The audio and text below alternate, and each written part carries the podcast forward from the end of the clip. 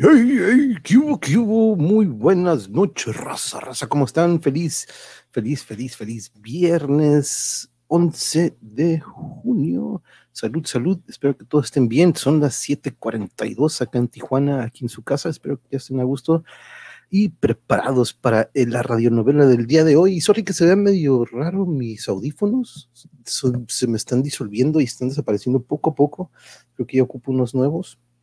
No, ya saben que de repente cuando estamos, eh, tengo que utilizar la cámara de aquí del laptop para, eh, eh, eh, a la Isa, ¿cómo estás? Buenas noches, ¿cómo estamos? ¿Cómo estamos? ¿Qué hubo, Memo? Cool, cool, cool. Nice, cambiando de canal, ¿no? De uno para otro. Thank you, thank you por caerle, bienvenidos, bienvenidos, gracias por caerle aquí en primera fila. Y déjenme traer al resto de nuestro elenco, a mi otra mitad y a mi cuñada querida Elías. ¿Cómo están? Buenas noches. Hola, mene noche. Mira, aquí también está otra Judith Elías diciendo buenas noches a todos. saludos, saludos, ¿cómo están? ¿Cómo están? Buenas noches, thank you, thank you. Déjame traer, déjame traer a la mercadotecnia de Alonso Artesanías. Oh, claro que sí, claro que sí. No olviden comprar sus pulseras. Aquí la tengo siempre en la mano y por andar preparando otras cosas, siempre se me... Nunca dejes que termine mi, mi promoción. ¡Ah! ¡Es Capirano! ¡Qué hermoso! Ay, sí, él se llama Maxi, anda con su cosa aquí para que sea identificado. Ay, y ahí está la tiene doble, doble, doble uso. Y les, hola. Maxi, hola, Maxi. hola Maxi. Les enseñaríamos a Tommy, pero no se ve porque está tan oscuro. Sí, lo pongo y es una sombra. Se- Y, se- ve- y se Estoy jugando con la pijama de Manuel. Oh, mira, qué suave. Eh, Cabo Esfera, saludos, saludos. Hola Laís, hola Cabasfera, hola Sanders, estamos escuchando tu programa. Sí, sí, sí, estamos ahorita aquí viendo lo del Triángulo de las Bermudas, ahorita que estamos hablando de ese tema muy interesante. Déjame checar. Ah, ¿saben qué es lo que me estaba mandando rapidito? Si quieren, antes de empezar, me, me quiero mandar rápido unas imágenes, pero ah, los que, Imágenes. eh, las que nos mandó Jarocho ayer. Entonces quiero mandármelas para ahorita poder ponerlas al final, porque quedé el Jarocho que vamos a mostrarlas el día de hoy. Porque si no alcanzaron a ver el día de ayer la plática con Carmen Martínez, vayan a checarla porque fue una gran, gran plática con nuestra amiga Carmen. Y listo, listo. Ya me quería hacer eso, ahorita lo vamos a, los voy a agregar aquí a la presentation, pero compañeros, en esta ocasión volvemos a nuestra radionovela de este texto de 500 engaños, otra cara de la historia. Es un texto escrito por los hermanos José Ignacio y María López Vigil. Eh, es muy reciente, creo que de- checamos que es del 2014, ¿no? Creo que es muy reciente el libro, pero pues tiene todos estos estas historias y pasajes muy, muy interesantes, pero en un formato muy particular. Que vamos a, de hecho, al capítulo 9, ya llevamos 9 de 20 tiene este texto.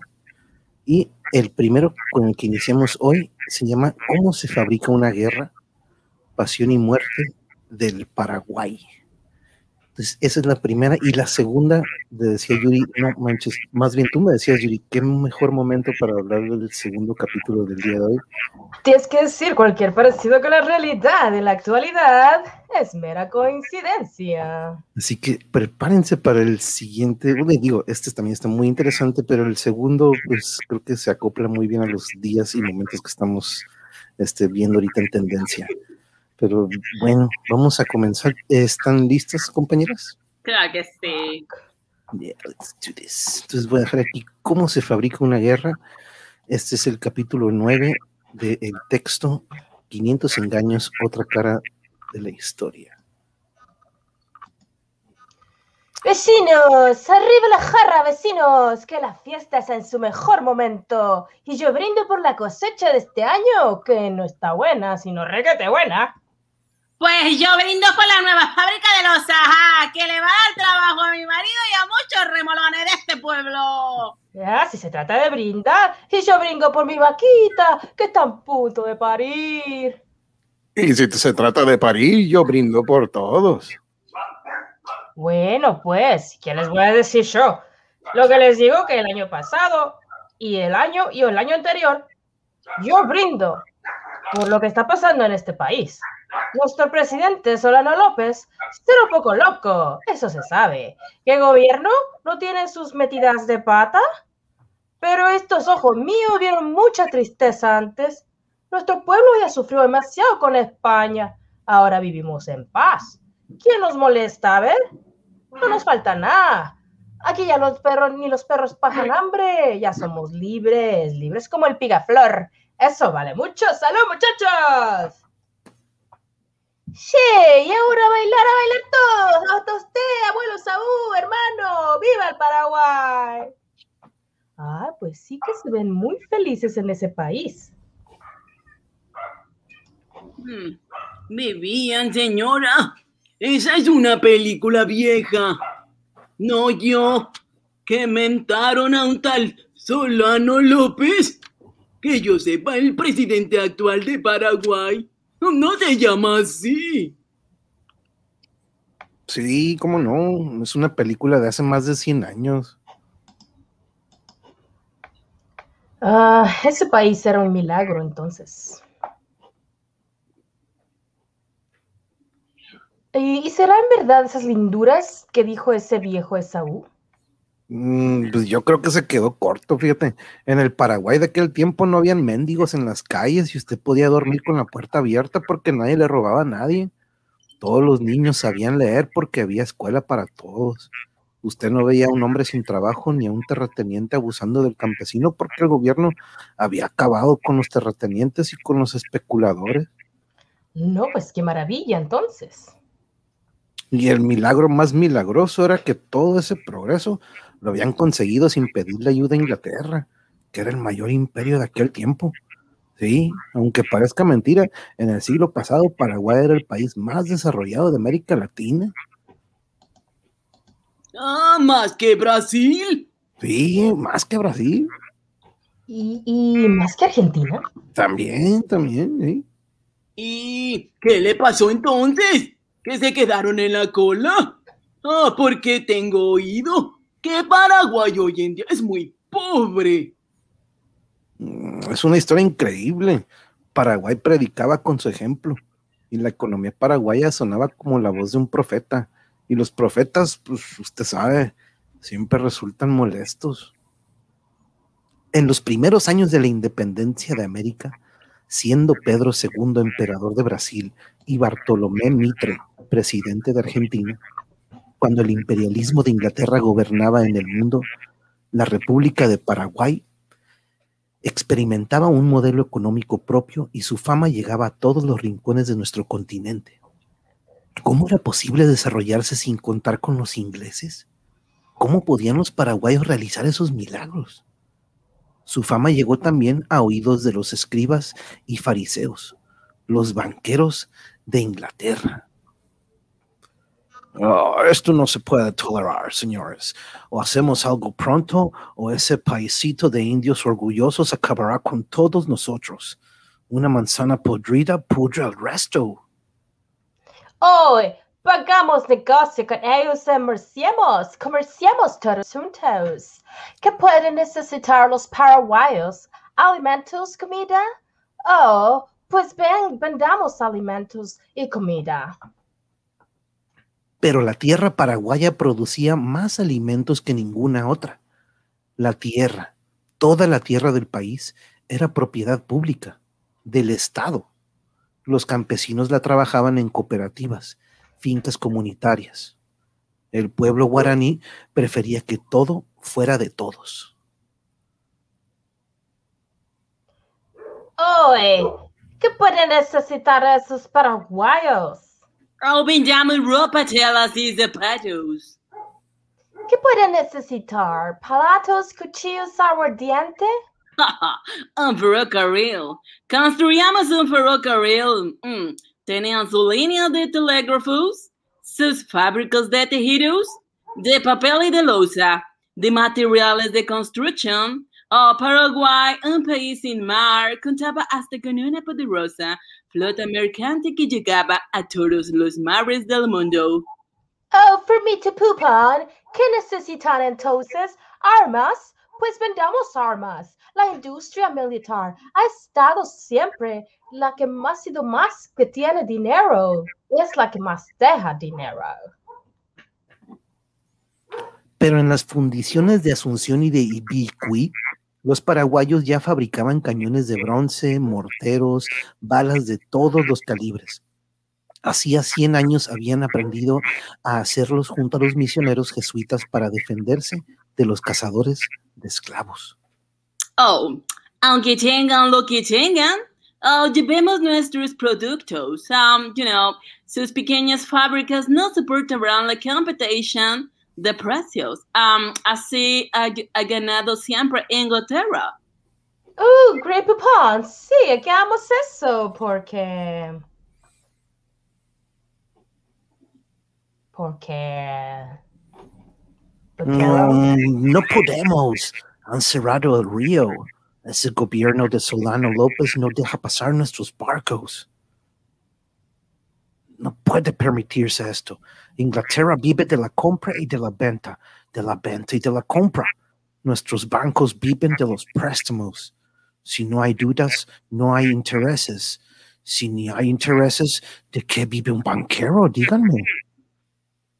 Mientras los demás países latinoamericanos se hundían con una piedra de molino atada al cuello, sus deudas con Inglaterra, Paraguay no le debía un centavo a nadie. Nunca había pedido préstamos a los bancos extranjeros y sin embargo, la economía del pueblo guaraní estaba en pleno crecimiento. ¡Somos libres! ¡Libres de España! ¡Libres de Inglaterra!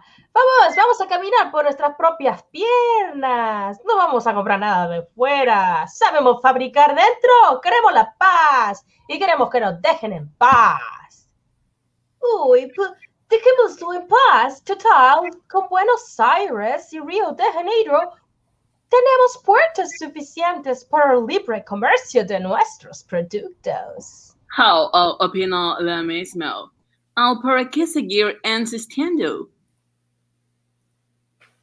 Tontos, más que tontos. Ustedes no entienden nada. Aquí no se trata de ganar más dinero. What is it about then? ¿De qué se trata? Pues del mal ejemplo. Ahí está el peligro. La enfermedad puede contagiarse. No podemos permitir que un país se desarrolle sin nosotros. Los países vecinos pueden ver, comparar, imitar. Oh, ¿y entonces? Entonces, conviene que muera un país y no que perdamos el negocio en todos los demás. ¿Qué podemos hacer? Hacer la guerra. Hacerles la guerra. War. Acabar con ese paisito de indios tercos. Bajo el poder de Inglaterra, Paraguay fue sentenciado a muerte. La intervención militar fue preparada y financiada de principio a fin por el Banco de Londres, la Casa Baring Brothers y la banca Rothschild. Hacerles la guerra, o mejor, hacer que otros le hagan la guerra. Argentina, Uruguay y Brasil son los vecinos de nuestro orgulloso Paraguay. Muy bien. Si esos tres vecinos se unen, el gobierno de Solano López durará pocos días. En fin, señores, si estamos de acuerdo, avisemos a nuestro embajador de Argentina. En aquellos tiempos, Mr. Edward Thornton era el embajador inglés en Argentina. Thornton tomaba parte en las reuniones del gobierno argentino. Thornton se sentaba al lado del presidente argentino. Thornton se lavaba las manos en el mismo cuenco que el presidente argentino. Eh, señor presidente, eh, la política de Paraguay pone en peligro la seguridad de los países de la región. Eh, es mejor prevenir ahora que lamentar después. Brasil ya está de acuerdo. Y nosotros también, señor embajador. Eh, pues comience cerrándoles la salida al mar. Eh, eh, Paraguay quedará aislado. Su economía se vendrá abajo. Y es difícil. Señor embajador, el gobierno de Paraguay es amigo del gobierno del Uruguay. ¿ah? Y el Uruguay. Ah, y que yo me revuelvo. Y el uruguayo ese permite la salida de los barcos, los barcos paraguayos por el río. Mm, e- en ese caso, cambiemos al gobierno de Uruguay. Y sucedió que derrocaron al gobierno legítimo del Uruguay y pusieron a un presidente que también se lavaba las manos en el mismo cuenco de Inglaterra. Así, la alianza de dos, Brasil y Argentina, se convirtió en triple alianza con el nuevo gobierno de Uruguay. Um, habrá que tener de nuestro lado a la opinión pública. Sería muy útil una campaña de prensa contra el Paraguay y contra su presidente, ese tal Solano López. Eh, ¿No le parece, señor presidente? ¡A la concha de tu madre! ¡Por supuesto, señor embajador! La, la gente debe comprender la amenaza que representa este país vecino. Paraguay tiene armas, más armas de las que necesita para su defensa. Eh, ¿Qué pasaría si los paraguayos se deciden a invadir Argentina o invadir, Brasil? Eh, no habrá paz en el área mientras exista ese foco de agitación. Mira, avisé a la prensa. Ellos, ellos saben lo que tienen que hacer. Última hora, última hora.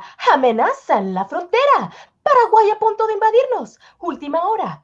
El tirano los López Solano o Solano López, como usted quiere llamarle, no contento con mantener al pueblo paraguayo en un régimen de terror, pretende ahora exportar la subversión a nuestro país.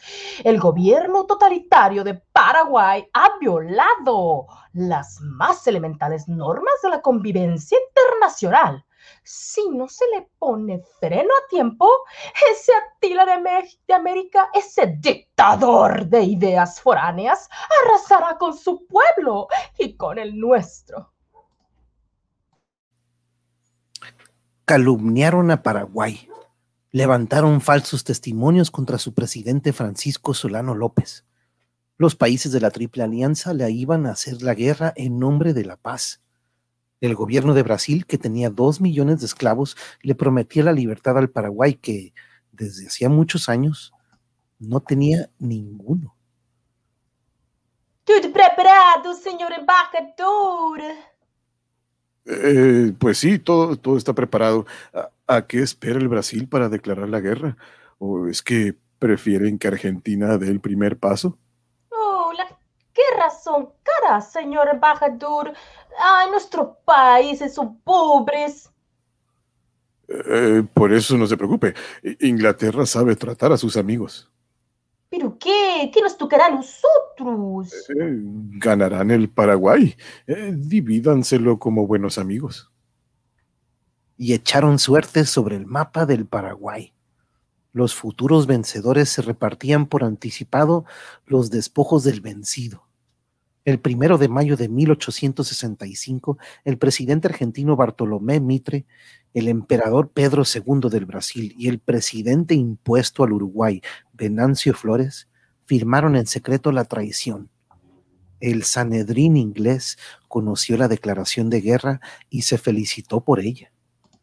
Tres Judas habían entregado al país inocente. La triple alianza estaba en marcha. ¿Y cuánto, cuánto calcula que durará la guerra general? Ah, poco, ah, muy poco. En tres meses tomaremos Asunción, a la capital. En tres meses acabaremos... Ya habrá acabado todo. La guerra duró cinco años. Los paraguayos no se quisieron dejar matar. Resistieron. Pero las armas enemigas eran superiores. Miles de muertos fueron quedando en los pantanos, en la selva, en las fronteras. Los hombres se acababan. ¡Oh! ¡No! ¡No vaya, hijo! ¡Tú no vayas! ¡Soy muy pequeño! Ah, vieja, píntame la cara. Mi madre, píntame la cara. Se acababan los hombres del Paraguay. Los niños se disfrazaban de hombres para salir al frente de batalla. Se pintaban la cara, se ponían barbas de lana o de hierba para impresionar de lejos al enemigo. Peleaban hombres y mujeres, los viejos y los niños. Quien no moría de bala, moría de peste. Y cada muerto dolía. Cada muerto parecía el último, pero era el primero. Se acababa el Paraguay. Se acaban los cañones. Caray, ya no. Bajen las campanas de las iglesias. Fúndanlas. La capital paraguaya había sido abandonada por la población para pelear la frontera. Las tropas de la Triple Alza entraron con ella y al orden de saqueo desvalijaron la casa, las iglesias, nada se respetó, ni los, ni los cementerios se salvaron de la rapiña. Resistiremos hasta el último hombre. Nosotros no quisimos esta guerra, pero menos queremos vivir sin dignidad. El pájaro picaflor nos enseña, no sabe vivir en jaula. El presidente Solano López no se rendía nunca. Se internó en la selva con un ejército de ancianos y niños. Los últimos paraguayos emprendían esta última marcha hacia ninguna parte. Hasta el último hombre, hasta el último hombre. Ah, ya vienen, caray. Están rodeando todo. ¿Qué nos has abandonado? No llores, resistiremos. Padre. No los perdones, porque ellos sí saben lo que hacen. En Cerro Corá acorralaron al presidente Solano y a los últimos soldados niños del Paraguay. ¡Ríndanse! ¡Están perdidos! pero no se rendían nunca. El presidente Solano se abalanzó sobre ellos, espada en mano. Recibió dos lanzas en el vientre y un sablazo en la cabeza. Lo iban a rematar con un disparo al corazón. ¡Ríndanse! Solano va a morir. Pero muero con mi patria. Todo estaba consumado. Paraguay murió ese día con él. Los invasores habían dicho que venían a liberar al pueblo paraguayo. Lo exterminaron. Era el triunfo de la civilización inglesa. Junto a ríos de sangre nos sentamos a llorar, acordándonos de ti, Paraguay. Tierra sin males muera yo igual que mis hermanos sin algún día olvidó este atropello. Tampoco lo olvides tú. Dios de mi pueblo, no olvides a los ingleses cuando te decían, arrasen ese país, destruyanlo hasta el cimiento. Capital de Inglaterra criminal. ¿Quién pudiera devolverte todo el daño que has hecho? ¿Quién pudiera atrapar a tus banqueros y estrellarlos contra las piedras? Enterraron a Paraguay en un sepulcro nuevo, el de la dignidad latinoamericana, y cerraron el país con una gran piedra de silencio. En la guerra de la Triple Alianza perdieron la vida más de un millón de paraguayos, casi toda la población del país. Al final de los combates, solo quedaban en todo el territorio paraguayo 2.100 hombres mayores de edad.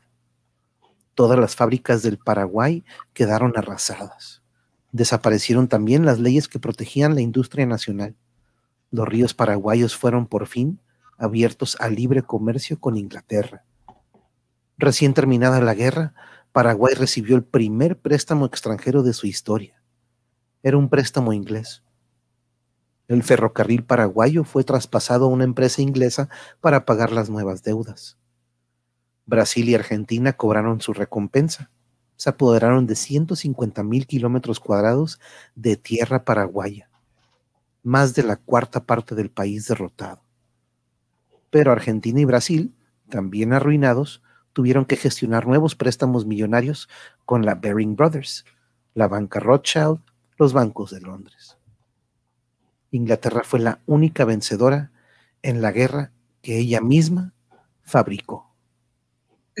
Yo digo que por eso estamos como estamos. Porque nuestros pueblos en vez de unirse se pelean. Nos echan a pelear, que es otra cosa. Y no son los pueblos, sino los gobiernos. Los gobiernos de Brasil y Argentina que se metían en la cama con Inglaterra, pues, y que apoyaron una guerra que sus pueblos no entendían ni querían. Cuentan que a muchos soldados de los países de esa triple alianza los llevaban a pelear con las manos atadas. Pues vean que yo de esta guerra no sabía nada. Pues es que de Paraguay se sabe tan poco. Después de la guerra comenzaron los gobiernos militares, la corrupción, la industria nacional no se levantó nunca más. Desde hace 100 años Paraguay es uno de los países más empobrecidos de América Latina. Wow, 100 años. Pero pues no hay mal que dure 100 años. ¿No habrá resurrección algún día? Sí. Estuvo el himno ese. ¡Qué buena voz, mami! ¡Ay, qué bello! Yo no sabía si era cantado y me, me, me, me metí. estuvo bien, bien, estuvo súper bien.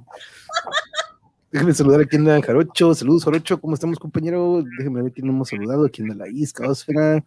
Ya estamos viendo que aquí nos están. Ah, sí, sí, escuché el rebote, ya lo, ya lo corregí. Aquí lo estoy, ya, ya aquí estoy manejando aquí. Ceci B, saludos, saludos. Ahorita nos vimos hace ratito ahí con Celsin. Saludos, muy buenas noches. todavía no será el rebote de la compu de la, de la nena. Sí, de hecho, cuando le pongo mute a nena, se deja de escuchar. Ah, es, es el rebote de tu compu, mami. Es mío. Sí, cuando Manuel habla, pero cuando yo hablo Pero, no se pero nada más cuando yo hablo. Eso es lo que está en psycho. Michis, miau, miau. Él sí tiene guantecitos, el mío no. El mío es todo una sombra. No, también si te escuchas un poquito. Ay, Ay, guapo. Ay, guapo. Ven, papá.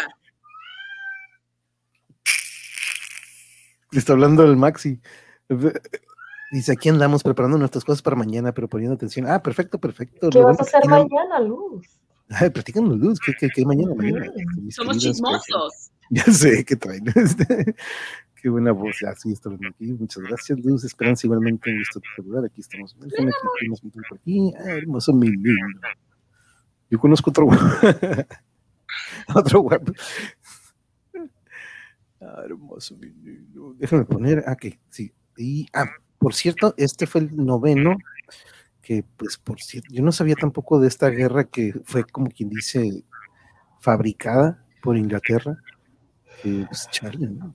Pues, se llevaron a bastante, vaya que los números fueron altos. Déjenme pasar aquí al siguiente. El Maxi. Me rehidraté. Maxi. Miau. Y pasamos al siguiente, compañeros, porque este es el que yo les decía que se, eh, se acoplaba mucho a lo que estábamos viendo últimamente en tendencias.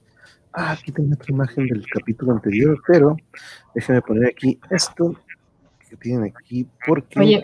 Me, me da cura cómo los acusan a todos siempre que quieren que estén en contra del líder, de dictador y de y de loco y no sé qué tanto. Siempre lo igualito, ¿no? Igualito los, las mismas estrategias. Qué belleza. Sí, sí, sí. Es una belleza. Y es bien portado. Pero como a veces. Ya sé, porque da como que da me ganas como que de morder. O, o eso está mal. Alonso Artesanía. Ah, ¿no?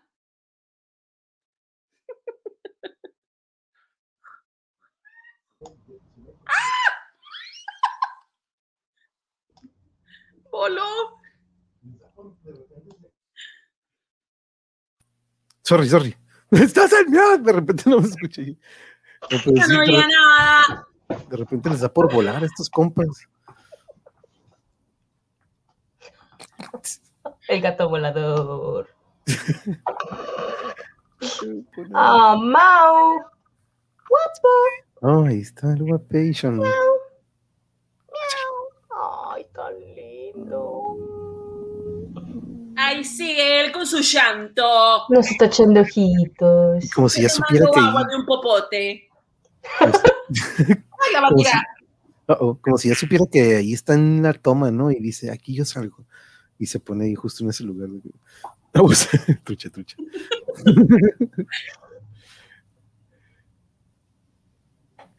Se, se ve muy tranquilito el Maxi. Sí, sí. Sí, sí, es tranquilo. Guapo, no. Pero fíjense, el siguiente tiene o lleva el nombre de. ¿Dónde tengo el banner? Del 10. Los 10 mandamientos de todo buen burgués. Y como subtítulo dice, ay, parece que van a hablar de nosotros. Entonces quiero que pensar que ese ay es un burgués. Sí, pero déjenme poner el gato volador. Sí, también a la Lupe. déjenme poner en pantalla completa esto.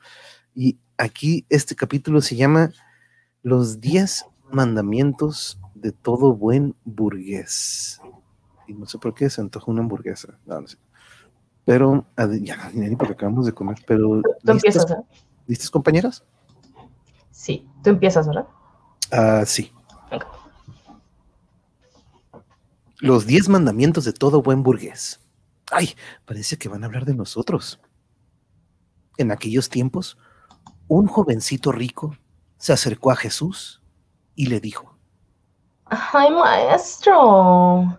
Ay, ¿qué debo hacer yo para colarme también en el cielo? Jesús le respondió, "Eh, está bastante claro, ¿no? Cumple los mandamientos. Ay, ¿cuáles mandamientos, teacher? Mm, Pues, ¿cuáles van a ser? Los diez mandamientos. No robarás, no matarás, no dirás mentiras, honrarás a tu padre y a tu madre. Ah, no, no, no, no, no, no. Ay, cámbiale de disco, moreno. Esos mandamientos no me gustan. Y yo prefiero cumplir los míos. Y dando media vuelta, el jovencito rico se fue. ¿Y qué parte del evangelio, eh? Esa, ¿eh? Yo nunca había, lo, lo había oído. Ah, ni yo tampoco, señora. Seguramente se trata de una transgiversación de la Biblia. Mm, ¿Qué va? Se trata de otra Biblia. ¿Cómo que de otra Biblia? Claro, hay la Biblia de los cristianos y hay la Biblia de los burgueses también, está la de los burgueses.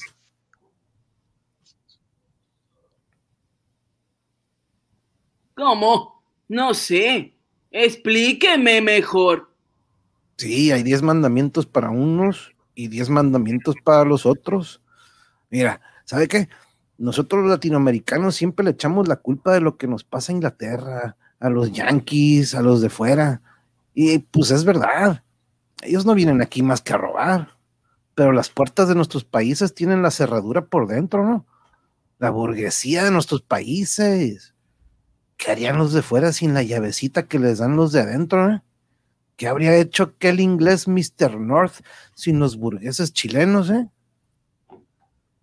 Mm, pero, mm, ¿qué tiene que ver todo esto con la Biblia? Mm, ¿De qué está hablando usted? Pues estoy hablando de la guerra del Pacífico, una página bien fea de la historia latinoamericana. Ocurrió hace 100 años nada más. La guerra entre Perú, Bolivia y Chile. Aquella guerra en la que los burgueses de Perú, los de Bolivia y los de Chile hicieron lo que hacen siempre, cumplieron fielmente, fieles a los diez mandamientos de todo buen burgués. Esta historia comienza en Europa. Bueno, la mayoría de las historias de América Latina comienzan en Europa. Resulta que las tierras europeas cada vez rendían menos. La agricultura iba mal. A mediados del siglo pasado todavía no se habían inventado los abonos químicos. Era urgente encontrar algo para aumentar las cosechas. Inglaterra descubrió entonces que el guano podía ser un gran fertilizante. El guano del Perú.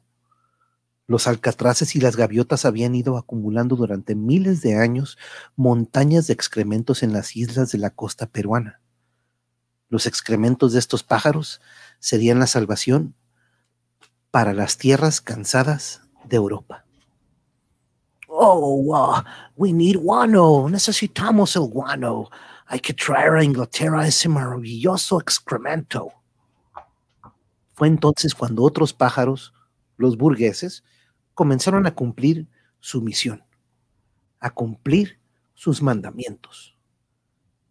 Primer mandamiento, amarás al dinero sobre todas las cosas. ¡Ay! ¡Ya se enteraron! ¡Una notición! ¡Notición, señores! Inglaterra quiere comprarnos el guano de la isla. ¡Qué bueno! ¡Ay, qué divertido! ¿Y para qué querrán esas heces? ¿Qué es eso? Las heces de los pajarillos. Ah, disque es ¡Las cagadas! Algo habrán oído. Seguro lo, lo olieron los ingleses en esas cagadas. ¡Ay, no sea tan vulgar, amorcito! Ajá, lo quieren para poner su tierra. Parece que el guano tiene no sé qué vaina química, que es lo que viene de la- para la agricultura. ¡Ay, qué cosas descubren! ¿Y los ingleses son tan inteligentes? Pues sí, sí, es así. Podríamos aprovechar el guano para, para poner nuestras tierras aquí en el Perú. Qué buena falta nos hace. ¡Está loco, querido! Lo que hay que hacer es venderlo a buen precio y venderlo rapidito antes que otros se enteren del negocio. Dinero, querido, dinero. El dinerito es como ceviche, hay que comerlo fresco. Ajá, pues consigamos la autorización enseguida. Ajá, Compro acciones en la exportación del guano. Ay, así se habla, mi vidita. Cuando se trata de vender, hay que vender hasta la mierda. y comenzaron a vender el guano de las islas a toda prisa. Lo que la naturaleza tardó siglos en almacenar, los burgueses peruanos lo acabaron en pocos años. La compañía inglesa Gibbs and Sons se ocupaba del traslado. Diariamente salían los barcos hacia Europa cargados del oloroso fertilizante. A los 40 años estaban arrasadas las islas del Perú. Se habían vendido a Inglaterra 12 millones de toneladas de guano. Segundo mandamiento. Tomarás el nombre de la patria en vano. Cuando el guano se fue acabando, los ingleses descubrieron otro fertilizante mejor, el salitre, los grumos blancos de nitrato depositados en el gran desierto del Perú. Los burgueses peruanos volvieron a entusiasmarse. Ahora no quieren guano, sino salitre. Y lo pagan mejor. Oh, pero tiene la tierra. ¿Dónde está el salitre? Tiene dueño. Pues hay que comprarlas inmediatamente. Eso vale una fortuna. ¿Y con qué dinero lo compramos? Ajá, porque el dinero del Estado. Nos van a poner en nuestro querido. La patria es como una madre. Siempre ayuda a sus hijitos. Ja, la patria no tiene ni un centavo. Bah, eso lo de menos. El gobierno puede emitir bonos. En- No, gobernamos nosotros el gobierno. Por repartir papelitos no se muere nadie, querido. ¿Y qué pasa si después con, pues con esos abandonos, con los bonos, qué va a pasar? Ay, querido, ¿qué te importa? Ay, así solo se vive una vez. Lo que soy es soy. Después veremos. Mm, Me parece un consejo muy sensato. En cualquier caso, el salitre tiene que ser nuestro. En 1875, el gobierno peruano expropió las tierras salitreras y pagó con bonos a sus antiguos dueños. Pueblo del Perú, la patria necesita estas tierras. Los contratos que vamos a firmar con Inglaterra responden a los más altos intereses de la patria. El sacrificio que hacemos hoy redundará mañana en el bienestar de todos. El gobierno firmó contratos con Inglaterra. Se levantaron pueblos en los desiertos de Tarapacá, donde antes solo vivían las lagartijas. Surgieron como por parte de magia las casas, las oficinas, los telégrafos. La Nitrate Railways puso los ferrocarriles y en barcos ingleses comenzaron a trasladarse montañas de salitre hacia Europa. Tercer mandamiento. Santificarás las fiestas. Oye, mami, ¿quieres una copita? Ay, ¿solo una, papito? Mm, este es un vinito especial, ¡ah! Vino de Burdeos. Oh, la France, Alons, influence de la patria. ¿Sabe? Estoy aprendiendo francés. Ay, papi, mejor aprende, aprende un poco de inglés, que eso nos conviene un poquitico más. Oigan, oigan, ¡Ja, supieron la última. La marquesa de Ribaguero se ha mandado a hacer un retrato con el mismísimo Goya. ¡Ah! Con Goya. Ah, pero si Goya es del siglo pasado. Ay, no me diga. Ah, bueno, pues yo no sé qué será entonces, pero lo que le va a costar es un dineral. No, lo que le costará Pinto disimularle la arruga a la bruja esa. Ay, niña, eso no es nada. Mi, mi marido ha mandado a comprar nuestra nueva casa en Italia. Ay, los mármoles de Carrara. Y para que te lo sepas, es un sueño.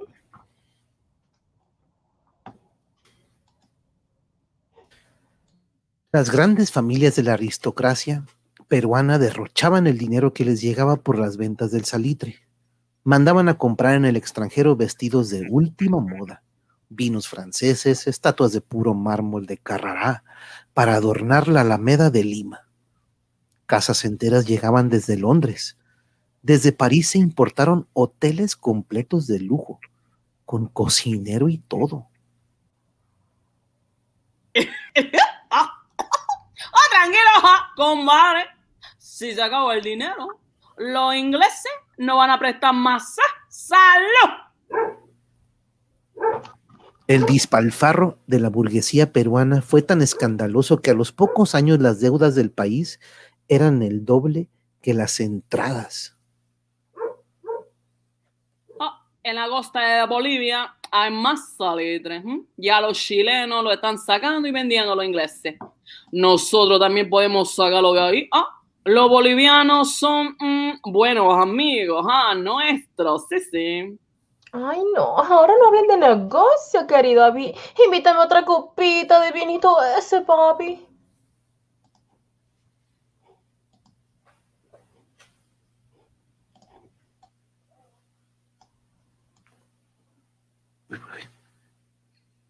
Cuarto mandamiento. Obedecerás a tu padre y, y bueno, a la madre no, porque los burgueses no la suelen tener. La explotación del salitre se extendió rápidamente hacia la provincia boliviana de Antofagasta. Los burgueses chilenos y los burgueses peruanos se disputaban el negocio. Fue entonces cuando los burgueses de Bolivia comenzaron a preocuparse. Si no somos tontos, lo parecemos, pues. Perú está vendiendo nuestro salitre y está haciendo negocio a nuestra costa. ¡Ah! Y lo otro lo hace Chile. Son los chilenos los que sacan la tajada, la mejor. Nosotros mismos le dimos el permiso. ¡Ja! Cállese, gato. Que Chile ni que Chile. Los chilenos son muchachos listos, pero ¿quién está detrás? ¿Quién es el papá? ¿Inglaterra? ¿La Melbourne... ¿La Melbourne Crack Company? Ah, no sé ni siquiera decirlo. ¿La Nitrate Railways? Compañías inglesas, seguro que sí. El problema no es Chile, ni con Perú. Y el problema es que nosotros no sacamos nada. Ni tajada ni tajadita. Y, y así no se vale. Pongamos un impuesto, al menos para ganar algo también. Los burgueses bolivianos decidieron ponerle un impuesto al salitre. Se cobrarían solo 10 centavos por cada quintal que salía de Antofagasta hacia Inglaterra. A pesar de eso, los ingleses se indignaron y lanzaron a Chile a pelear contra Bolivia y contra Perú.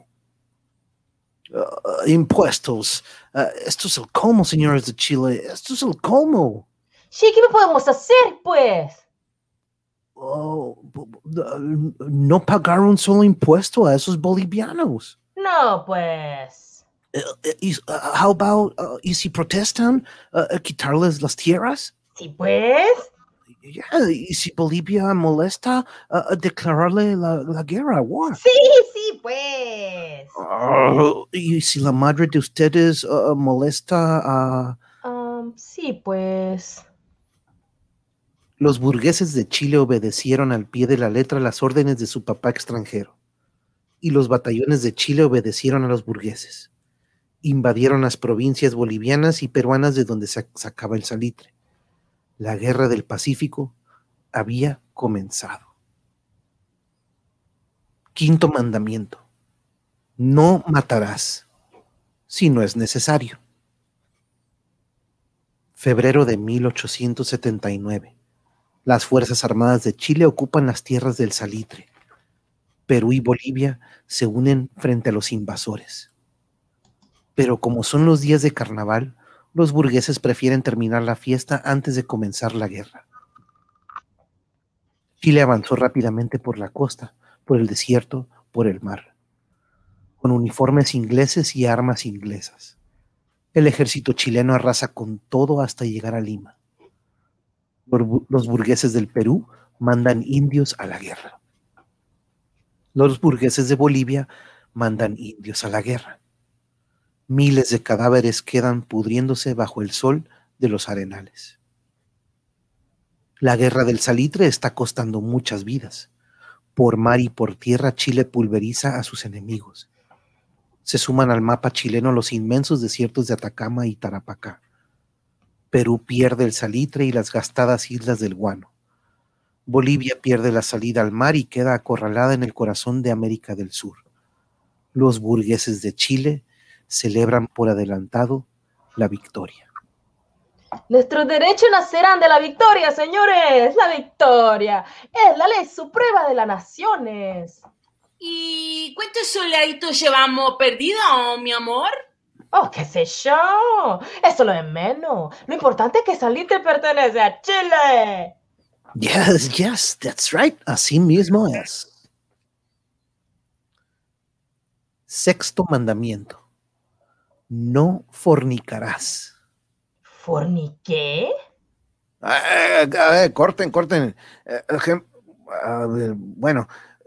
Eh, la vida privada de los burgueses ya se la podrán imaginar, pues, pero si la contamos se nos van a subir los colores. en fin, hay cosas mucho más picantes que contar en esta historia. precisamente ahora viene el mandamiento que ellos cumplen con más devoción. Séptimo mandamiento.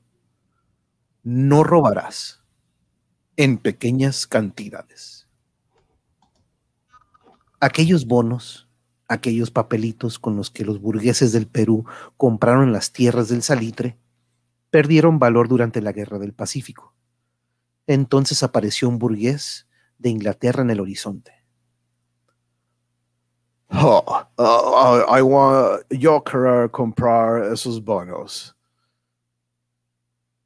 John Thomas North ladrón de cuello y corbata, llegó a Chile. Uh, préstenme algo de dinero, uh, por favor. Como no tenía un centavo, los mismos burgueses chilenos le prestaron la plata a North para comprar los bonos. Y los compró a precio de ganga. Uh, continue, uh, continue matándose, continúen matándose. Mientras ustedes se matan en el campo de batalla, yo compro el campo. Los soldados chilenos y peruanos y bolivianos estaban peleando para Inglaterra, aunque no lo sabían. Ahora yo soy el legítimo dueño y señor de estas tierras.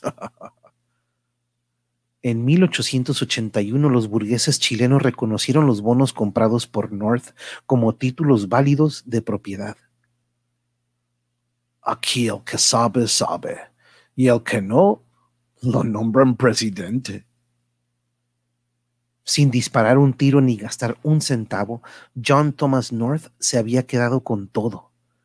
La, la, guerra le había dado a Chile el monopolio mundial de los fertilizantes, pero el rey del salitre era el laborioso hombre de empresa John Thomas North.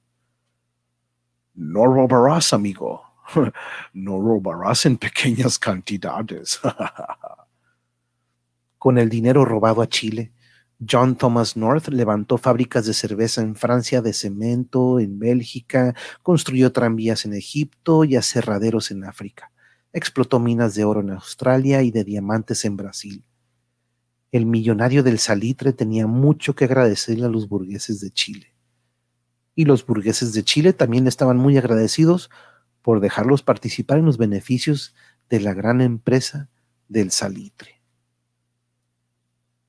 Octavo mandamiento. No dirás mentiritas. Inventa grandes calumnias. En 1896 alcanzó la presidencia de Chile un ave rarísima, un burgués honesto, José Manuel Balmaceda. Vamos a aprender a vivir por nosotros mismos. Esta tierra, esta riqueza será nuestra. Los grumos blancos del salitre se convertirán en escuelas, en caminos, en pan para el pueblo. El presidente Balmaceda anunció que era necesario nacionalizar las salitreras, las empresas de Inglaterra. ¿Nacionalizar? What? Fea palabra. Preparen mis maletas. I'm going to Chile. John Thomas North, que andaba banqueteándose en Londres, no tardó en llegar a Santiago de Chile. Ah, mi señor senador, uh, ¿cien mil libras serán suficientes, Mr. Senator? El rey del salitre compró a buen precio las conciencias de los burgueses de Chile.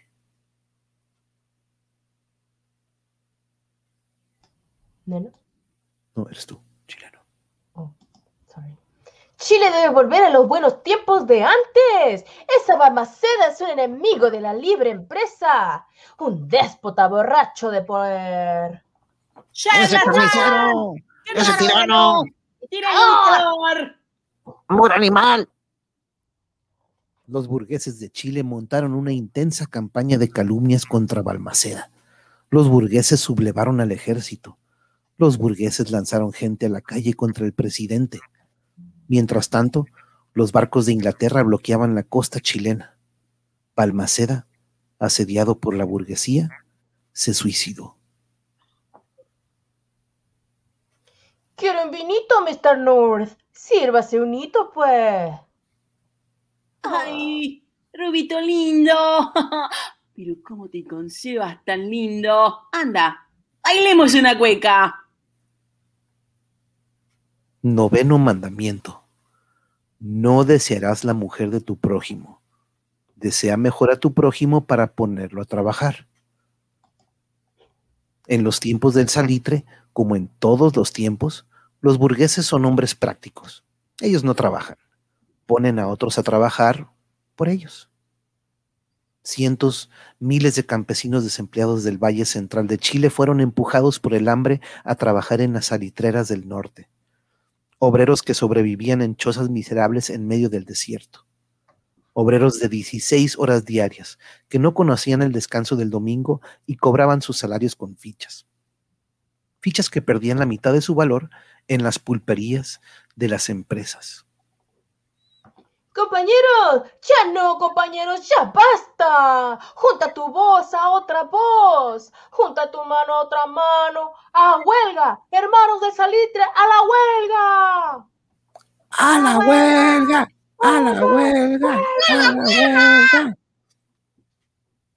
En Iquique, el mayor puerto del salitre, se juntaron los huelguistas, los obreros y sus mujeres, los niños protestaron, reclamaron. Los soldados los ametrallaron. El 21 de diciembre de 1907 murieron en Santa María de Iquique 3.600 trabajadores del salitre en nombre de la libertad de empresa. Décimo y último mandamiento de todo buen burgués. No desearás invertir tus bienes guárdalos en un banco extranjero.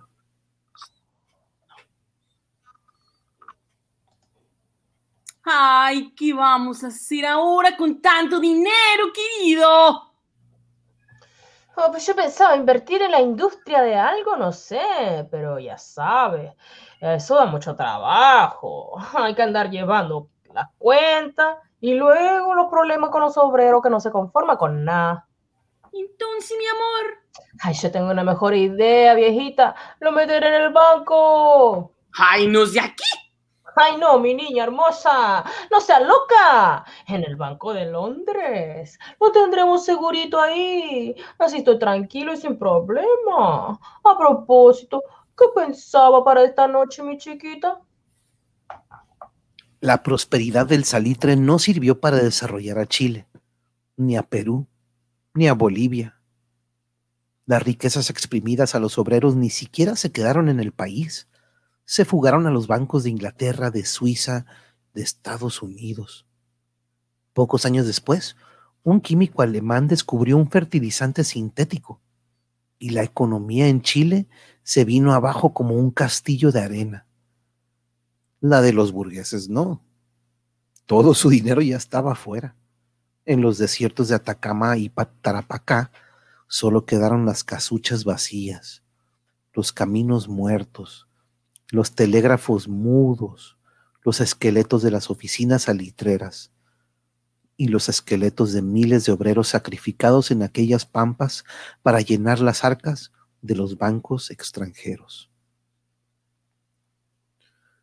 Acabaron con el salitre, les digo, pues. Pero los burgueses enseguida encontraron otro negocio. Los de Chile comenzaron con el cobre y los de Bolivia con el estaño y los de Perú con los minerales de la Cerro de Pasco Corporation. Y otra vez a cumplir religiosamente sus diez mandamientos. ¿Sabe una cosa? Ya encontré yo la Biblia esta de la que estaban leyendo al principio. Ah, sí, y Pues aquí dice que Jesús, después que se fue el, el burguesito aquel, se puso furioso y dijo, es más fácil, más fácil entra un camello por el ojo de una aguja que uno de estos sinvergüenzas haga algo por su país.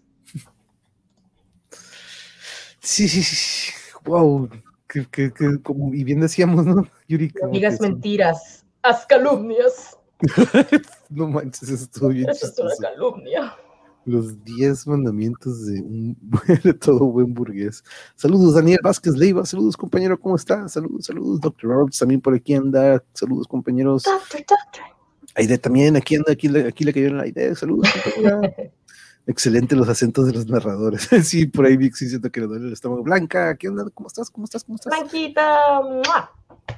Eh, mi corazoncito va cumplido así que dentro de unos cuantos segundos o minutos puedes pasar al canal a ver lo último que sube. Ah, Ah, sus- suscríbase al canal de Blanca. Negra y tiene cosas muy feas. Y que por cierto ya acaba de pasar 100, acaba de pasar 100 suscriptores.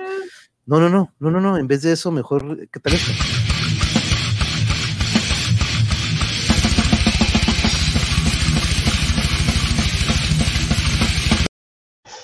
Ah, no, ese no era, ese es, ese es gracias, perdón, ese es el de gracias, que por cierto, gracias a todos por estar aquí, pero no, este es el de...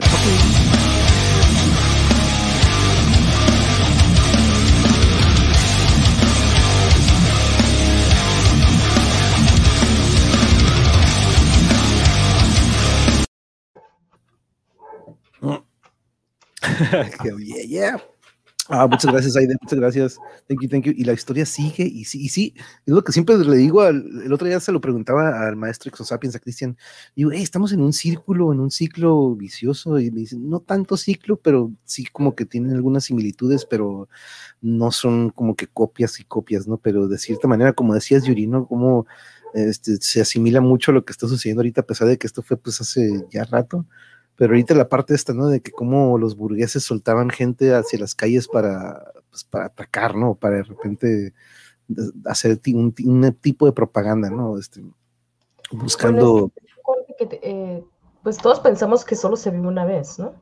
Y, y que pues no vamos a estar aquí por mucho tiempo, pero pues sí, no vas a estar aquí por mucho tiempo, pero pues no jodas a tu hermano, ¿no? No jodas a tu, a tu patria, ¿no? Naciste en algún país para hacerle honor a las, a las leyes y costumbres de ese país, ¿no? Si tú no te sientes de ese país, pues vete a otro, donde sí te sientas burgués, ¿no? Donde sí te sientas...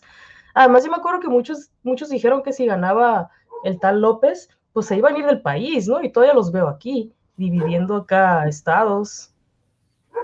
Entonces no tiene sentido. Tienen el dinero, pues lárguense. Sí, pues ya tienen una maíz, ¿verdad? O sea, sí, sí me acuerdo, la nena fue la que dijo, cállese gato, sí. Así se escucha. So- Sorry, es que tenía- Ahí está, ¡ay! Amigo. No manches, ¿por qué no podemos escuchar nosotros esos, esos maullidos de... A lo mejor reemplazó al Vince y él es un gato que no maulla. Es el alma de Vince.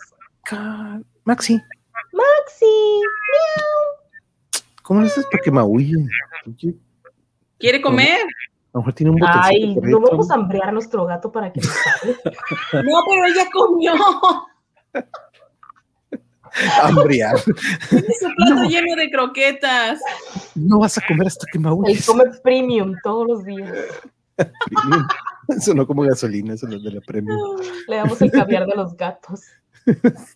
Premium. Así, ah, por cierto, déjame, ¿no tienes por ahí el Tommy? Para que lo vea. Está, Irene? está profundamente dormido, pero Pues mejor aún, está mu- mucho más manipulable.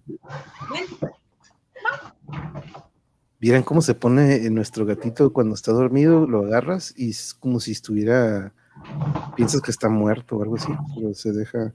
y mira ahí de nuestro, déjame te pongo en full screen. Eh, Tommy the cat. Tommy the cat. Eh, Tommy. Eh, por fin se ven sus ojos, al menos se ve algo. Ese es Tommy y aquí está su hermanito. Sí, ¿ah? Sí, es su hermanito Maxi. Mira, Tommy, Tommy y Maxi. Mira, ¿quién está ahí? Es tu hermanito. Hoy se parecen. Ay, tienen las mismas facciones. ¿eh? pensábamos que era niña y es loco. estos dos pensábamos que eran niñas y resultaron ser niños y el de mi hermana que pensamos que era niño era niña. Pero me deja, pongo la pantalla porque creo que Tommy se estaba durmiendo así como tenía, se empezó a cerrar los ojos y estaba como que como dormido aquí, está ahí me gustó, ¿no? Pero ya, ya- ya abrí los ojos. Pero, y nuestra, y mi, cuñada y hermana de Nena y Yuri tiene, ah, por cierto, ¿cómo quedó el nombre de, No lo vamos a enviar, ¿cómo crees? del de? El, el Elliot, Elliot, ¿verdad? Ah, no, Se llama Eli. de. Eli, porque es niña. Sorry, Nana, ¿qué, qué decías? Güey, los ojotes de este. Ay, está muy Maxi. Están tirando la comida. Oh, no. ¿Están tirando la comida? ¿O, o ya llegó la comida? Tome. Apenas si se le ven sus unas- ¿Todo bien, Ana? Es que el guapo de- eh, estaba abriendo su bote de la comida y el otro se metió al bote de la comida y quedó abierto. Ser madre de gatos es difícil. Es difícil. Es negro, los negros. Más cuando quieres trabajar y lo tienes haciendo cosas bien cute y estás grabando videos de él haciendo cualquier cosa. Pero vaya cosas que se pone a hacer este compa, ¿eh? No manches. Son muy Sí. chistosos. Muy, muy chistosos. Déjame mostrar lo que, lo que nos, nos mandó el día de ayer este Jarocho durante la transmisión y, y te pasaste, compañero. Pero fíjense las, las imágenes que nos muestra porque nos platicaba en el mensaje que Jarocho tiene varias similitudes con varios actores. Fíjense aquí arriba, por ejemplo, con Moby, con Kevin Spacey, con Michael Stipe de, de R.E.M.. Rob Halford de Judas Priest, el gran Joseph Me Tranny. encanta la de arriba a la izquierda, está perrísima. Es so true. Oscar de Oh, León, ahí sí no sé wow. qué show, pero pues abajo sí reconozco como que una. Reconozco a Mario y ya. Lupillo Rivera. Ey, Jarocho, no manches, te pasas de lanza. eh. Y pues aquí el, Buenísima, chupa, el bravo, chupacabras. No, y- y hay otra. Camaleónico. Tiene otra que en este momento, cuando, Oh. cuando andaba en modo Predator. sí, no, Jarocho, tenías este, varias, varias, varias facetas, ¿eh? varias, este, varias, eh, eh, digamos que similitudes. ¿eh? Totalmente de acuerdo contigo, compañero. Y gracias por compartir esto con nosotros. It is me, Mario. Thank you, thank you, Jarocho. Yeah, y qué bueno que ya te pusiste ahí de acuerdo con el cute kitty. Ya, ya, ya, ya. Y son hermanos, qué, qué loco, ¿no, Eric? Que los tres kitties que tuvo eh, esta gatita que nos dio el gusto de perdernos a uno, están junto con las tres Elías, con Yeye, con Nena y con Yuri. Entonces, este, Salina, la cara ahí de, no, Salinas no. Tengo el bigote, el bigote malévolo. sí. Sí. Me encanta esa- la de la izquierda. la- bueno, obviamente. De truche con ese vato no le digas mejor nada, porque luego este, no sabes qué onda. El bigote malévolo. Pero muchos thank yous a todos los que estuvieron aquí. ¿Con qué les pareció esta? Porque pues, nos quedan 10 capítulos, vamos en el 10. Este, ¿Qué les pareció estos dos capítulos? Cuñada, ¿qué te pareció? Muy interesante, muy interesante. Lo, lo que es chistoso, me supongo que esto, ¿cuándo lo escribieron? Esto lo escribió hace po- 2014, creo, 2014, 2015 entre los hermanos, pero recopilaron un chorro de datos y ellos ya lo, lo, lo, lo pasaron o lo escribieron de una manera que con un poco de humor, ¿no? Tipo. Es que pareciera que alguien lo está relatando en actualidad. Exacto. Sí, ese de los 10 mandamientos se me hizo como que no Sí, manches, está muy, está muy fuerte, pero, pero no muy lejano de lo que estamos pasando. Está padre, me ha gustado hasta hoy. Muy distinto a lo que hacemos los domingos. Sí, exactamente. Y por ahí, te- por ahí vamos a buscar otros también cuentos o que tengan así como diálogos y los vamos a también empezar a, a pasar algo como más, más Me, también me más gusta que me permitan, que me permitan cantar y sacar mis dotes histriónicos. ¿A quién estábamos viendo? Ah, sí, estábamos viendo a un youtuber que es gamer, pero que de repente se pone a cantar mientras está jugando. Y, y- y dice, Yuri, mira, él es como yo, como que un, can- un de esos cantados. ¿Cómo dijiste? De esos que- que- Un cantante reprimido. Sí. Está jugando acá según él, tú estás viendo el juego, ¿no? Pero de repente se pone a cantar y dices, "Wow", y, y dices, hey, tiene buena voz, ¿no? No es como que está este, y, pero no, en este caso no creo que Nena sea una cantante reprimida, porque en, en muchas partes hemos visto que se desata cantando. Entonces, lo reprimido no, No, pero creo. yo soy reprimida porque yo, yo sí quería ser una niña cantante, ¿verdad, mami? Desde que estaba chiquita. Sí, ella me robaba mis canciones de la kinder. Yo no podía brillar nunca. Yo fui restringida. Y mira que he ido a los psicólogos y no he podido sacar ese trauma. No Me mis canciones y ella las vendía. Oh, ¡Ah! Ay, ay, de- rolas. y siempre me decían, siempre escucho de, de Yuri, Yo Que sí era una chiquita- burguesa, ¿eh? ahora que lo estoy pensando. de Mi chiquita hermana Yuri pedí, quería, ella siempre quería cantar para toda la gente y ser feliz y humanista y todo el rollo. Y yo les cantaba, les pedía moneda. eso Dame moneda. la moneda, que mi tiempo no es gratis. luego, luego buscan. Pero dice Aide que no le pregunté a ella que qué le pareció. Ay, el- mi vida. I'm sorry, Aide, I'm sorry. Pero no, sí, aquí con todos pasan su Siempre puedes opinar, reina. Por eso hay chat. Si no estaría cerrado el chat para que nadie opinara. Sí, no, ya sabes, ya sabes. Thank you, thank you. Y por cierto, este domingo de Calimán, ya saben que este domingo debes escucharlas ahí de. Sí, no sé si. Yo creo que ya las escuchado. Están mejores, mami. Sí, están mucho más, más, más alegres. Este, de hecho, bueno, son más como que action. Ya tenemos action, tenemos acá los, los curón y nos falta algo más alegre, más así como que cómico. Este, entonces, este, por cierto, el martes, eh, después de la plática de Calimán del domingo, la siguiente transmisión después de esa va a ser con una compañera de Bianca que tuvimos el gusto de. ¡Eh, ¿Qué onda, Liz? ¿Cómo estás? Tuvimos abrazos, compañera, abrazos, abrazos, querida Liz. Este, tuvimos el gusto de contactarnos con, con Patricia, que es astrofísica, y me dice Bianca, me dice, no, nada más astrofísica, es una gran, gran deportista. Entonces tenemos estos dos universos de los que vamos a hablar con ella.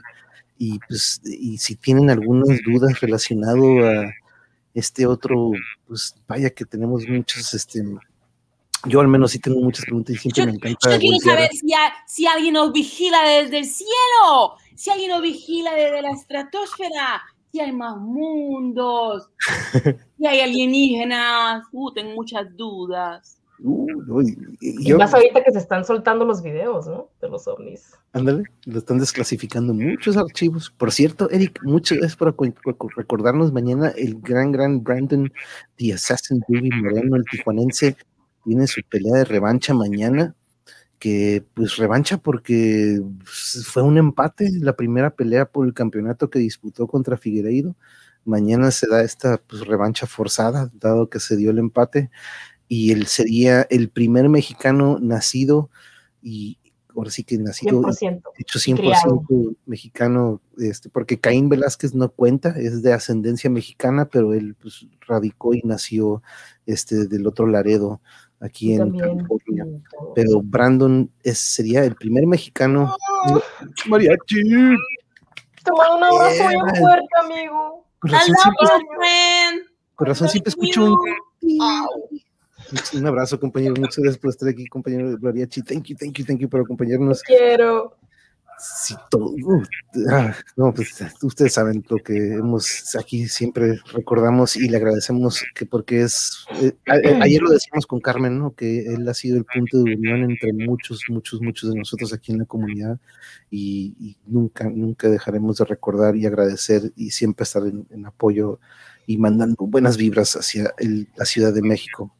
Y aparte también, pero estaba pensándolo, Eric, pero yo creo que vamos a disfrutar las peleas, este, chance, no, no sé todavía, no, pero no, no creo, fíjate, el play by play, este, mm, I'll think about it, pero no, mañana, de que transmitamos, lo que te acuerdas lo que hacíamos antes, de reaccionando, Ah, comentando y que sí reaccionando. nos podemos disfrutar con botanas. Sí, no puedo estar como que comiendo y mancheando mientras vemos. Y luego gritar como grito yo. Uy, me toca vender, ojalá. Pues va a ser a las 7 de aquí, 9 de la noche, de ir a la, cartelera principal, que es Adesaña contra Vettori, y la co- coprincipal, que es la de Brandon Moreno, debe de ser a las 9 de la noche de nosotros acá en el Pacífico, 11 de la Ciudad de México, la hice. Entonces, no creo que estés vendiendo para esa hora, pero este, la cartelera principal, si no me equivoco, es a las 7 pm del Pacífico, 9 pm de lo que es la Ciudad de México. Si estás disponible, yo te mando un link donde lo, lo puedes ver, compañera. Pero mm, con qué a ti, este, mi otra mitad, Yuri, mi amor, ¿qué te pareció y con qué nos despedimos esta noche? Pues es como, como dices, este, como que el capítulo se repite, ¿no? La historia se repite porque seguimos olvidándola, ¿no? Y es muy triste que a la gente no le importe, o sea, sí entiendo que quieren vivir el ahora, ¿no? Pero que no les importe lo que sus, Guáchalo. lo que sus hijos, lo que su descendencia va a pensar. lo que su descendencia va a pensar de ellos es así como que me da mucha tristeza que no les importe y que, y que no y que no sea importante tampoco, ¿no? ¿Sabes? Porque eventualmente dicen, no, pues es que era mi abuelo, pero pues yo no sé, ¿no? Yo, yo soy rico y no importa. Pues sí, es medio triste, ¿no? Que Y. Dale. El valor, pues el valor que le da la gente a las cosas y, y al honor y al patriotismo y a todo ese tipo de cosas. Es sentido común, aparte, ¿no? Que ya cada vez es menos común. Y eso está curada, ¿no? De eso que como dices, que de repente está el abuelo que tiene esta perspectiva de que, pero no, pero siempre fueron buenos, siempre nos, como que esta perspectiva de que, oye, no, quien diría, pues es- tienen la información que quieren, quieren que tengamos, y el compadre, ¿no? De que dicen, no, no, no, pero pues oye, así pasó y así, ¿no? Y la vecina es como que, hmm, como, siento como que la vecina está neutral, ¿no? Como que está como que todavía por decidir. Y El el, abuelo- y el- el- el abuelo tiene muchas dudas. Ajá. eh, eh, Como que tiene sus verdades, pero a la vez como que... mm, O pero- tiene ideas arraigadas que ha pasado tras, de generación tras generación y nunca las ha confirmado, ¿no? Exacto, porque eso es lo que me gusta, ¿no? Que, que el abuelo, la vecina y el compadre han estado en todos los episodios. Ellos están como que viendo de esta perspectiva, como si estuvieran viendo la tele, ¿no? Viendo, viendo una película, este, y dialogan y con, conversan entre ellos y, y, y- y ya tienen esta tendencia los tres de que ya, como quien dice, tienen su, cada quien tiene su perspectiva muy diferente. Pero sí, algo que, algo más que quieran decir, compañeras. Me mando un abrazo a mi querido amigo Mariachi. Un abrazo, mi querido Ánimo, amigo. amigo. Aquí estamos para hacerte reír todas las veces que podamos. Antes. y eres bienvenido aquí siempre para que te, para que saque los demonios, papi. Sí, sí, sí, sí. Sí, aquí a veces de repente ocupamos este, desatarnos o relajarnos o lo que sea. Y aquí eh, es lo que me gusta de repente ver a Marta Olivia aquí después de todas sus transmisiones que a veces nos da la oportunidad de estar aquí y dice, aquí me siento a gusto, tranquila, así como cuando llegamos a casa y nos echamos en el sillón y nos quitamos los zapatos, los tenis o lo que sea y nos relajamos un ratito. Eso es exactamente lo que quiero que sea este lugar para todos ustedes. que donde nos podamos encontrar y platicar aquí en el chat y donde ustedes se sientan con la libertad, así como Jarocho, de compartir esto y que tengamos también el sexto sentido, como bien lo dijo el maestro Batis, que por ahí se le olvidó al que andaba hablando de los sentidos, que nada más dijo que eran cinco, pues no, ¿verdad? Como dijo el maestro Batis, son seis y el sexto sentido es el, uno de los más importantes, que es el humor. Entonces esto aquí va a predominar, aunque, aunque estemos hablando de estos temas medios darquetones.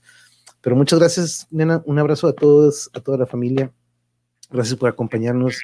Ahí este, nos das un abrazo a todos y a los meninos también. El Pancho también, claro. Ya, ya tengo internet gratis Uh, en el brazo. Ah, Manuel también, la otra vez estaba Es lavando los un trastes. chistorín. Estaba lavando los trastes, Manuel y se le queda pegada las cucharas, mami. estaba secando y de repente acá estaba una y dije, ¿qué pedo? Se me están pegando aquí. No, Cuando es se me acercan los gatos, se les paran los pelos. Sí. Oye, ¿no se te coaguló la sangre? Porque a veces se coagula, se coagula la sangre, por eso. Estados Unidos está mandando la vacuna. ¿no Me abrí la puerta, ya vuelvo. Por cierto, a, a Nena, a mí, a Patti y a Javier, tres nos tocó la AstraZeneca y de los cuatro presentamos casi casi los mismos síntomas. Yo, si acaso, a las más o menos siete horas empecé a sentir como, y justo terminando la plática con Bianca, fíjense, ese día con Bianca, de hecho, fue el, día que nos vacunamos, terminando la plática como si el cuerpo dijera, ya chingaste, dude, ya terminaste la plática, ahora sí te voy a dar un madrazo en el hígado y me llegó como un escalofrío. No sé si tú, nena, sentiste algún tipo de escalofrío en algún momento del día de la vacuna. ¿Escalofrío sentiste? No, ¿Quién? Tú. Eh, cuando me la pusieron, no. No, de- de- como en la noche. Fue hasta el siguiente día que detecté. En la noche empezó a doler la cabeza y, y ya el siguiente día era algo horrible. Mm, ok, ok.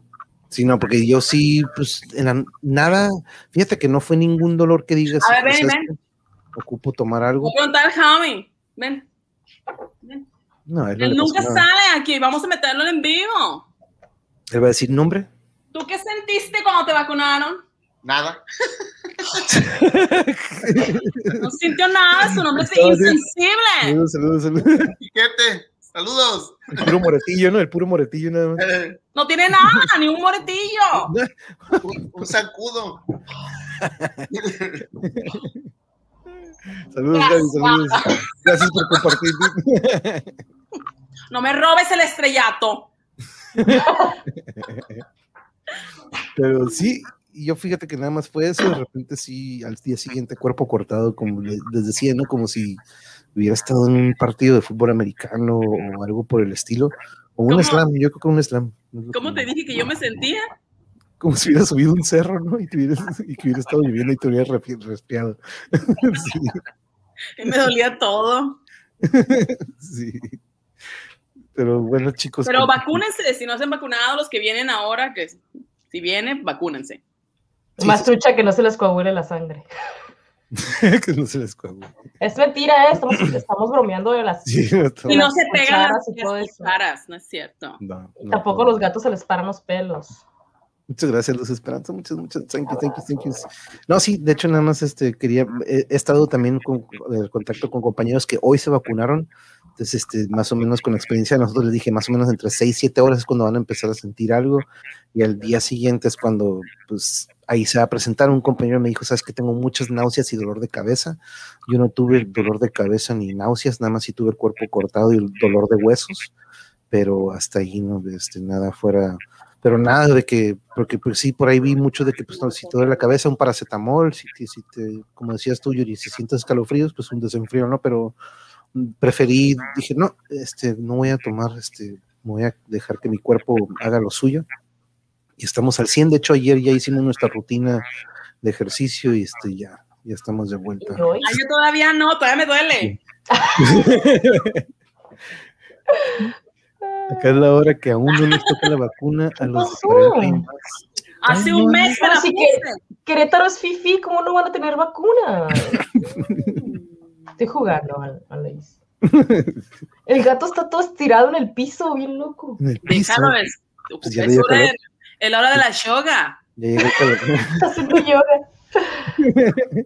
Bueno, bueno, compañeros y compañeras, muchas- muchísimas gracias por acompañarnos. Recuerden que el domingo continuamos con Calimán y los misterios de Bonampak. Muy descalza para hacer tierra, Yurió.